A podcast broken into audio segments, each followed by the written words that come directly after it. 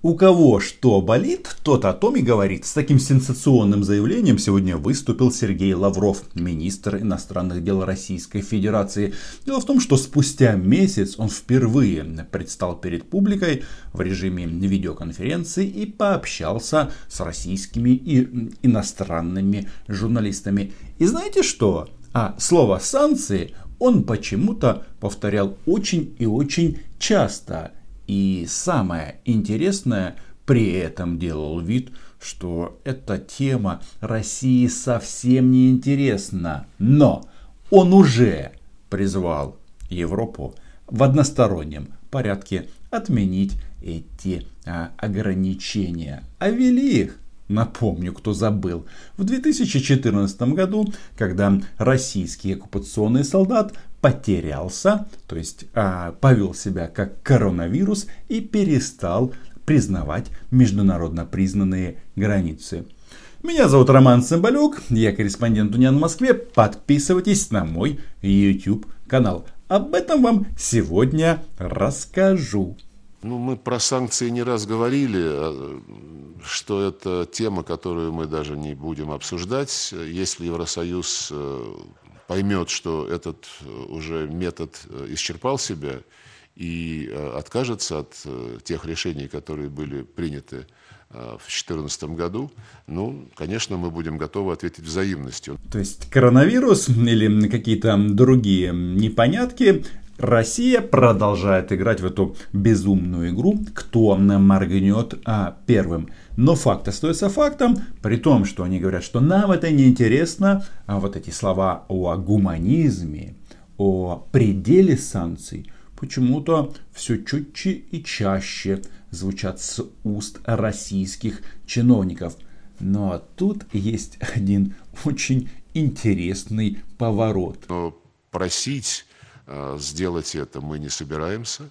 Э, более того, я уже не раз говорил, что мы э, в этой ситуации, в ситуации, когда нас наши партнеры подвели, отказались от своих обязательств по многим вопросам, мы сейчас встали на путь, который должен обеспечить нам опору на собственные силы при всех новых, возможных, вероятных поворотах в настроениях наших западных коллег.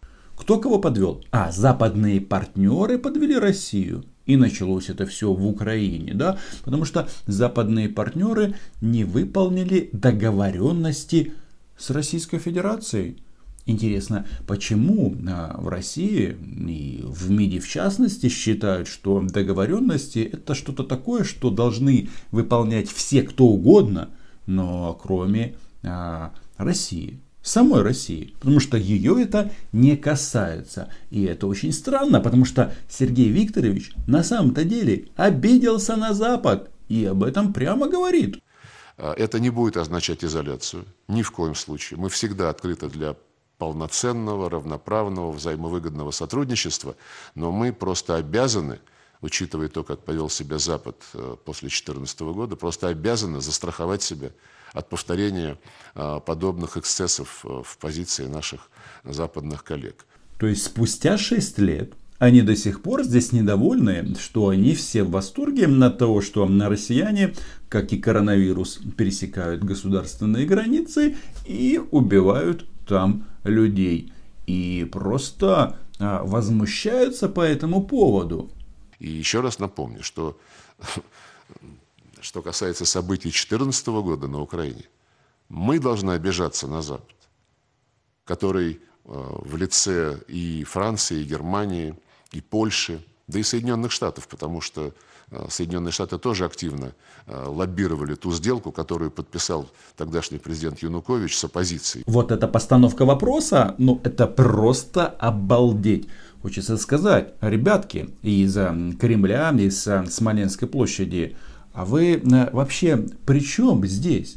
Вас же, как известно, там вроде бы как не было. А там это на переговорах Януковича с а, тогдашней оппозицией. Ну, точнее, представителем НРФ там был, но ничего не подписывал. Значит, вы-то причем а, к этим переговорам в принципе? А когда на утро эту сделку растоптали, вы все, ничтоже сумняшися, наши западные коллеги развели руками и сказали, ну вот демократия возобладала.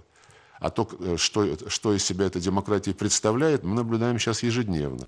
Ну, в части пропаганды русским нет равных. Это известный факт. Они здесь прекрасно переворачивают все с ног на голову. Ну, давайте-ка еще раз. То есть было соглашение Януковича с оппозицией. Посредники, которые поставили свои подписи, это министр иностранных дел Германии, Франции и Польши. На следующий день Виктор Федорович почему-то почувствовал, что ему в Киеве после массовых убийств на, Майдане уже некомфортно.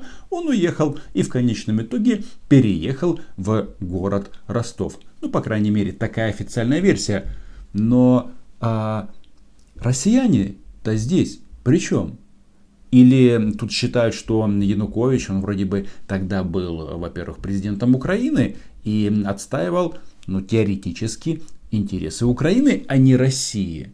Почему за вот это соглашение россияне в принципе так уцепились? И самое главное, документ этот был подписан 21 февраля 2014 года. А на медалях Министерства обороны Российской Федерации а, за оккупацию Крыма выбита дата 20 февраля 2014 года. То есть пока Янукович еще находился в Киеве, россияне начали отжимать украинский Крым. Это, знаете, э, Сергей Викторович, он хоть и находился э, целый месяц в самоизоляции, но вот эта его фраза, она как бы дежурная, он ее постоянно проговаривает. Но мы тоже не устанем повторять, что в данном случае э, россияне просто, как обычно, врут. И вот эти вот размышления на тему санкций, они очень-очень ну, забавные что с одной стороны они вроде как очень-очень полезны, с другой стороны вроде бы и пандемия, и все надо это отменить, но а, при этом россияне как бы а, ну, не хотят вставать с колен или на колени, тут еще не поймешь, в какой они позе находятся, чтобы это произошло в одностороннем порядке и инициировал это Запад. И работа в этом плане, конечно же, продолжается. Поэтому нет, мы э, целиком против санкций, э, которые принимаются в обход э, устава ООН. Но мы не будем сейчас ставить во главу угла наших отношений с Евросоюзом задачу их отмены любой ценой. Нет, мы будем терпеливо концентрироваться на созидательных делах, на созидательной повестке дня внутри нашей страны и в том, что касается развития отношений с теми, кто готов к этому без всяких оговорок. Сергей Викторович говорит о том, что Россия готова продолжать терпеть этот санкционный гнет, который, естественно же, незаконен. И вроде бы, да, как бы, ну, Сергей Викторович говорит о том, что незаконен, потому что эти санкции введены не Советом Безопасности ООН, но просить об их отмене не будет. Или все-таки будет? Потому что э, как бы вот э, возмущения по этому поводу, они же звучат а, регулярно. Радио «Эхо Москвы». Пожалуйста, Ольга Бычкова. А, добрый день. Здравствуйте, Сергей Викторович. Скажите, пожалуйста, какие из американских или европейских санкций, по вашему мнению, должны быть сняты в первую очередь? И действительно, как это на самом деле может быть э, связано с пандемией коронавируса?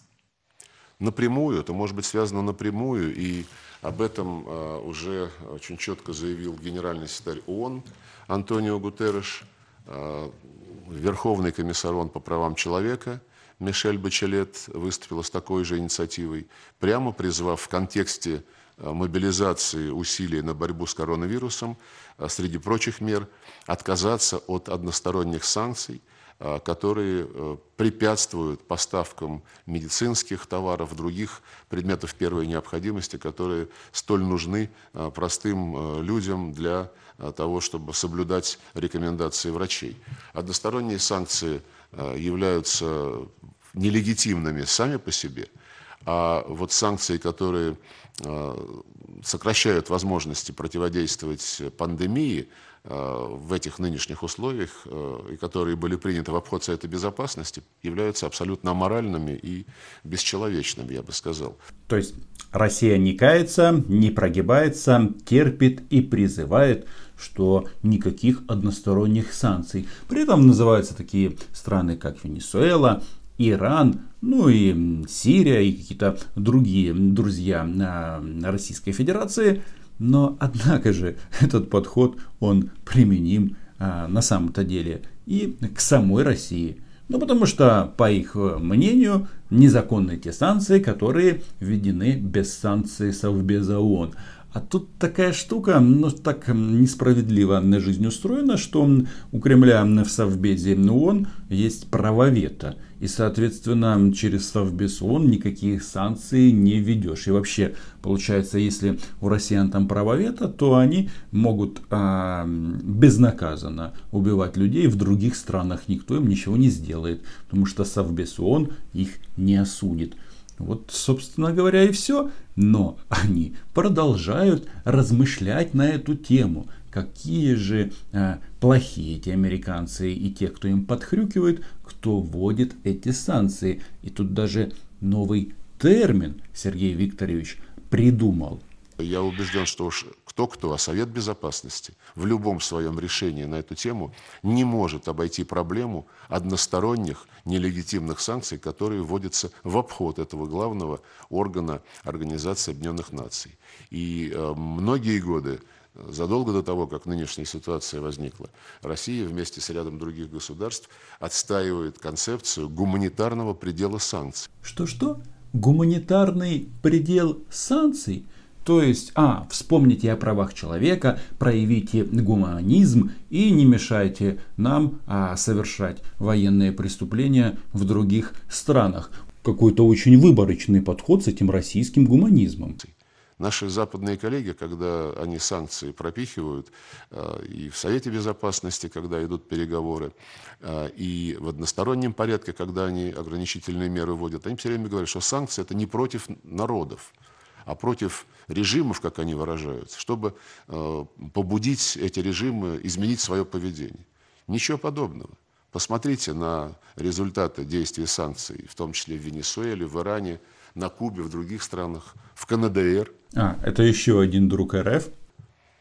Э, в Сирии, между прочим. Э, это прямое, прямое нанесение ущерба положению простых людей. Поэтому тема э, нелегитимных санкций и недопустимости э, переступать какие-то гуманитарные критерии, она никуда не уйдет, она только будет еще более актуальной после того, как мы э, выйдем из этой, из этой кризисной ситуации. Я вам говорю, давят на жалость, от этого страдают люди. И это правда, это объективная реальность.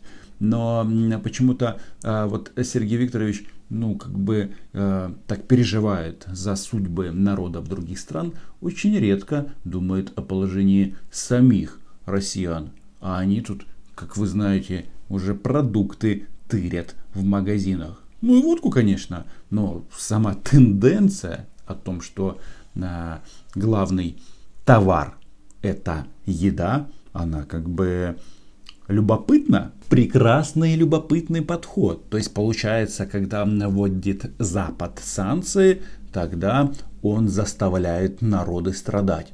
А что же делает сама Россия? Ну, есть а, продовольственная эмбарго против а, западной еды. Да-да, мы помним о том, что россияне сейчас эту еду начали тырить в магазинах. То есть, а против кого? Это продовольственная эмбарго. Против Запада? Ну, понятно, страдают западные производители. Ну и, очевидно, сами а, российские граждане.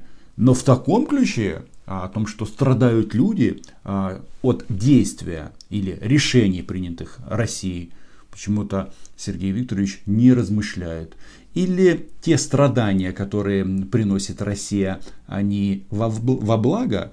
Ну, собственно, это очень похоже на э, подходы, которые э, транслирует русская православная церковь, в том числе в Украине. Но правда в том, что это все имеет а, очень мало общего с реальностью, с реальной жизнью. Согласитесь, что ну, как-то очень много слов о том, что вопрос санкций, точнее снятия санкций для России неинтересно. Но мы же помним слова главного российского дипломата. А, у кого что болит, тот о том и говорит. Пока не терпят, ну, в смысле, наши российские недрузья, и пусть продолжают это делать, но а, главное, что коронавирус, а, не коронавирус, а позиция РФ по Украине неизменна. И что-то мне подсказывает, что даже в ЗК-команде это начинают подозревать.